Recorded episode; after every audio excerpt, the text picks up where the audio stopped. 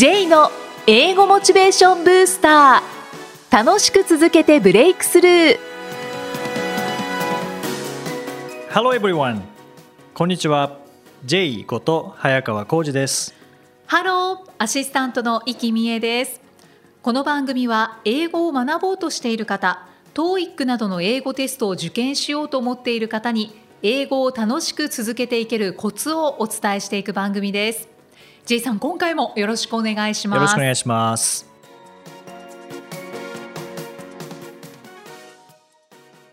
さて今回のテーマは何でしょうか？はい。今回は実践国内で英語付け。え国内で英語付けになれますか、はい、まあ、これも何回か今までもお話ししてますけどもあの日常化ですね。英語を日常化していくというもののまあ一つではあるんですけれども、はいはい、自分の中で英語付けですね。そうですね。はい。もうそれこそ半径1メートルをなるべく英語にするという感じなんですけども、はい、あのこの前お台場のチームラボボーダレスっていうあのデジタルアートの美術館みたいなところに行ってきたんですけども、はい、やっぱ海外の方も多かったんですよね。ってなると当然説明は日本語もあれば英語もあるという感じで、うんうん、何割ぐらい外国人だったかな？結構3割近く外国人だった気がしますね。そんなに、はい。へいやだけどどんどん本当にね英語を使う外国人観光客の方たちは多くなってきてますよね。はい、特にあのこのチームラボボーダレスのあたりはですね駅でいうと、えー、ゆりかもめの青海駅、はいえー、臨海線の東京テレポート駅だったと思いますけどもあの辺は平日行くと7割8割外国人ですね。ああそうなんですね、はい、それこそあのヴィーナスフォートがあるところなんですけども、はいはい、真ん中歩いててもほぼすれ違う人は外国人の方が多いですね。外国ですあそこは。いや じゃあもう英語が結構ね、周りに飛び交っても言いますし、うん、そうですね。こういう場所に行くと、はい、もう英語の何か表示とか、はい、たくさんしてますよね。たくさんありますね。だからまあ日本語の説明があったらもう大役で英語の説明もあるので、はい、それをいちいち読むっていうのはおすすめですよね、うん、うん、特にもう知っているので日本語で読んで知っているのでそう知っているものを英語で読むと当然理解できますからねはい書いてあること一緒なので、そうですね、うん、で知ってる単語があったらやっぱ覚えやすくなりますしでもそれは覚えるために読むのではなくてただ単に英語で処理するっていう情報を英語で処理するっていうのにこう慣れるために、日本語を読んで英語も一応読むっていうことをされるといいですよね。うん、うん、あと料理とかでもそうですよね。料理。料理例えば料理の名前日本語で書いてあったらよく分かんないけど英語で見たら意外と分かるとかあるんですね。あ卵料理かみたいな感じでエッグって書いてある。でも日本語ではその卵とは書いてないのでなんだこの料理はみたいなのもあるので。なるほど、はい、そうか料理のパンフレットとかも。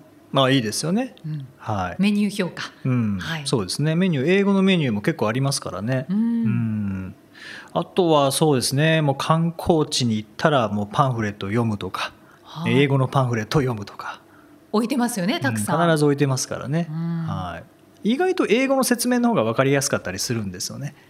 そうなんですね、日本語だとなんか単語が難しかったりするんですけど、はいはい、日本語の説明の単語が、はい、でも英語だとなんかシンプルになったりするのでそのなんか対比を楽しんでもいいと思いますし、うんうん、あとはそうですね例えばまあ有名な神社とかに行かれた場合には英語の説明絶対書いてありますからね。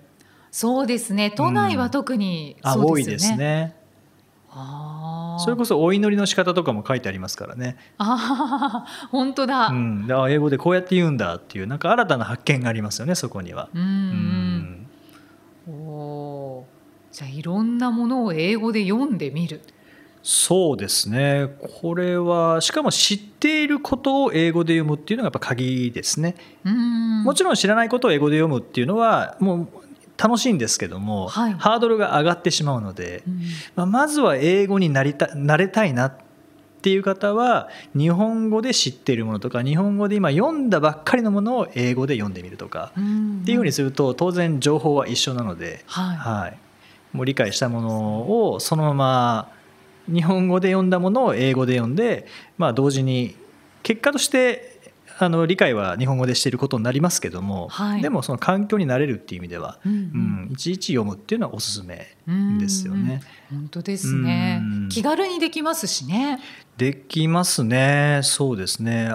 あとは例えば日本語の番組にあの英語訳がついてる場合とかもたまにあるんですけど例えば、はい、そうですね。ネットフリックス契約されている方はうんまあ、これ何でもいいんですけど例えばじゃああのテラスハウスを見ているとしますよね。はい、でテラスハウスもあれ海外の方も見てるのであの英語訳もあるんですよね。うん英語の字幕が出るんですよね。でまず最初は日本語で楽しんで、えー、その後もうストーリー分かってるので、えー、その後英語字幕にしてこの表現って英語で何て言うんだろうっていうのを楽しむとか。うんなんか映画の逆バージョンな感覚ですね。あそうですねそうですね英語で楽しんだものをあ日本語字幕で楽しんだものを英語にするのではなくて、日本語で楽しんだものを今度英語字幕にして、みたいな感じですよね。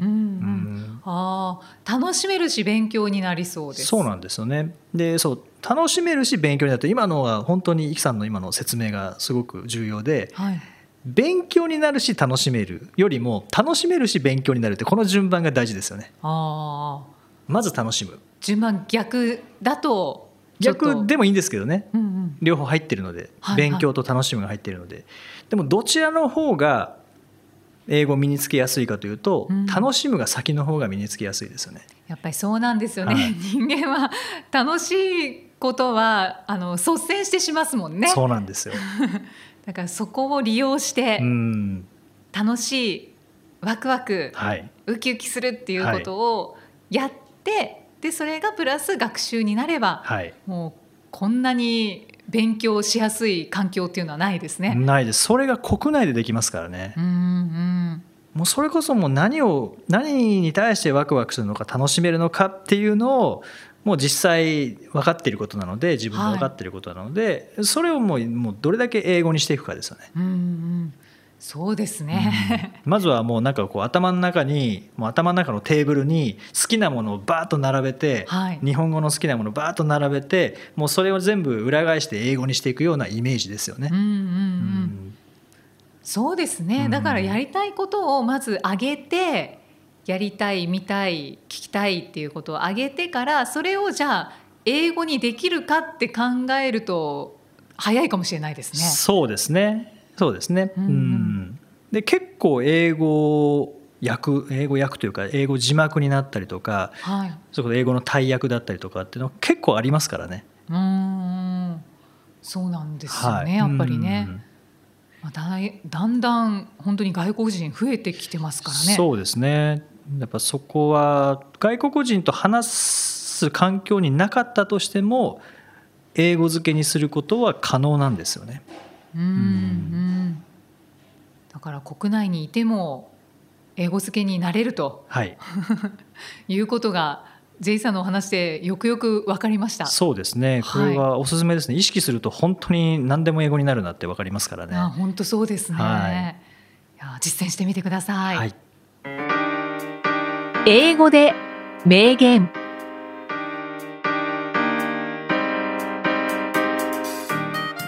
続いては毎日配信している J さんの単語メールボキャブラリーブースターから著名人の名言を英語でご紹介いただきます。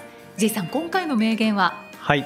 今回はメリー・マクロード・ベスンまあ、メリー・マクロード・ベスンというアメリカ人の教育家の方の言葉です、はい、Without faith, nothing is possible.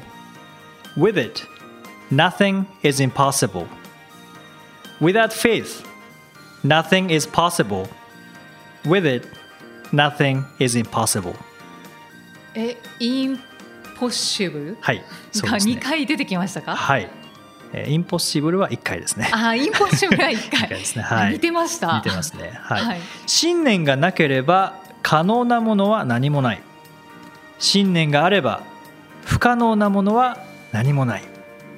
ああ。信念ありきですよですね。そうですね。名言でございますね。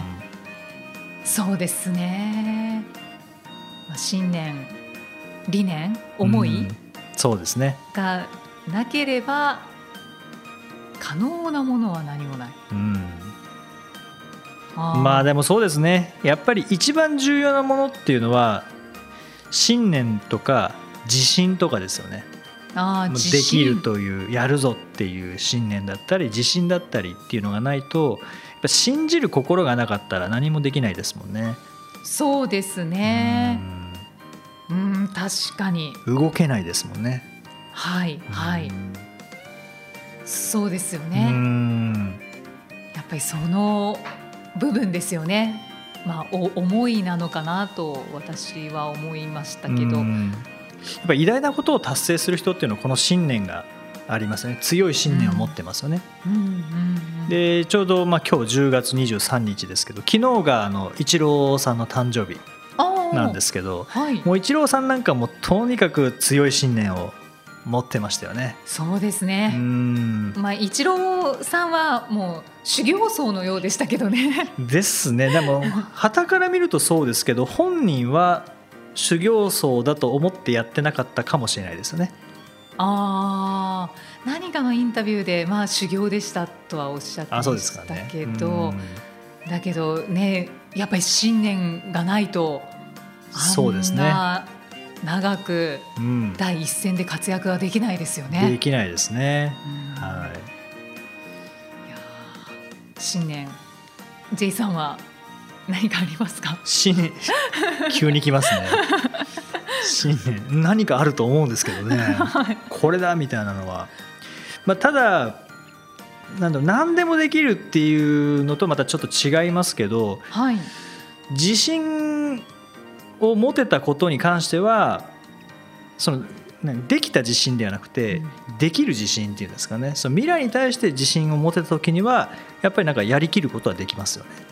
未来に対しての自信を持てたら。例えばうん今までやったことないことってまあいろいろありますけどね、はい、今やってること例えばポッドキャストもそうですけどももともとはやったことなかったことですけども、はい、まあ、やろうと思うことっていうのは大体信念はありますよね。できるって自信はありますよね、うんうん、100%の自信ではないですけどでも51%自信があったら、うんうん、で不安が49%だったらそれはなんかもう自信と言えると思うんですね。うんうんうんまあいけるなとは思うかもしれないです。不安を 1%2% でも上回ったらなんかもういけると思うんですね。いくべきだと思うんですよね。はい、はい、という意味ではまあ信念あるのかなとは思うんですけどね。うんいやもう J さんの信念は英語だろうなって思うんですけどうんまあでもなんか英語を勉強することに関しての信念っていうのはもともとはありましたけどね10代の頃とかは19の時が一番強かったですね。1920歳の頃が一番強かったですけど今は英語をっていうよりはなんか英語でとか英語を使ってとかそっちの方が強いですね。うんか信念って自分の中にどんなものがあるだろうって振り返るのもいいかもしれないですね。そうですね、うん、うん、あえて考えてみると意外な信念を持ってるかもしれないですもんね。そうですね、うん、振り返ってみよう。はい。J's Topics さあこのコーナーでは J さんにまつわるあれこれをお話しいただきます。J さん今回のトピックスは何でしょうか？はい。今回は英語モチベーションブースターの進化。はいこの番組の進化のお話ですか？そうですね、まあ、ここまでモチベーションブースターということで英語に関してのモチベーションを高めるということをコンセプトに、えー、やってきたわけですけども126回やってきたわけですけども、はい、これをですね、まあ、ちょっとずつ進化させていこうかなと思ってですね、まあ、もちろんモチベーション大事なんですけどモチベーションに加えてそれから英語に関するマインドセットの部分とかあと英語のスキルアップの部分ですね、うん、どうすれば今よりもスキルを高めることができるのか。それからインタビューですね、はい、えー、実際にまあ著名人のインタビューだったりあとは英語を使っている方のインタビューだったり、えー、というのをさらに、えー、こう高めていきたいなと、えー、いうことを今考えているところです。はい、はい、そこが進化というところで、はい、具体的にはいつから進化を遂げるんでしょうか？はい。それはまた決まり次第 お伝えすると。なんとなくは決まってる、ね、なんとなくはそうですね、えー、進化させようとい。うことは決まっているんですけども。はい、まあ、詳細はまたちょこちょこ出していこうかなと思ってますけどね。そうですね、はい、はい、ですのでまあこれまでずっとモチベーションを皆さんに上げていただくべくモチベーションのお話を J さんがしてこられたんですけれどもさらにまあまた違う視点になりますかねこれは。そうですね。違う視点。それこそ前にお伝えした視野を広げる、うん、視点を変える視座を高めるにプラスしてスキルを高めるっていうところもさらにフォーカスしていきたいなと、はい、はい、思ってます。はい。皆さん楽しみにしていてください、はい、第126回お送りしてまいりましたさあ今日は実践、はい、国内で英語付けというお話をしていただきましたけれども、はい、その国内で英語付けをする中で神社に行った際には、うん、英語で書かれているパンフレットだったり説明を読んでみましょうというお話もありました。はい、はい、あの J さん今年最初の配信の番組の中で、はい、去年の夏から神社仏閣をよく訪れているとお話しされていたんですけれども、はい、最近どこか行かれましたか？最近は夏に、えー、厳島神社ですね広島の。初めて行かれたんですか？2回目ですけどね、はい。あの海の中に浮かぶ浮か浮かぶというか海の中にそびえ立つそびえ立つというか海の中に立つ鳥で有名ですけども、はい、超有名ですね。ですよね。あの鳥居が修復中という、え？それはそれでレアな景色を見ましたねあらそうなんですね、はい、いつから修復中なんだろう？うん6月か7月ぐらいからって聞きましたけどね。へえ、はい、覆われてました。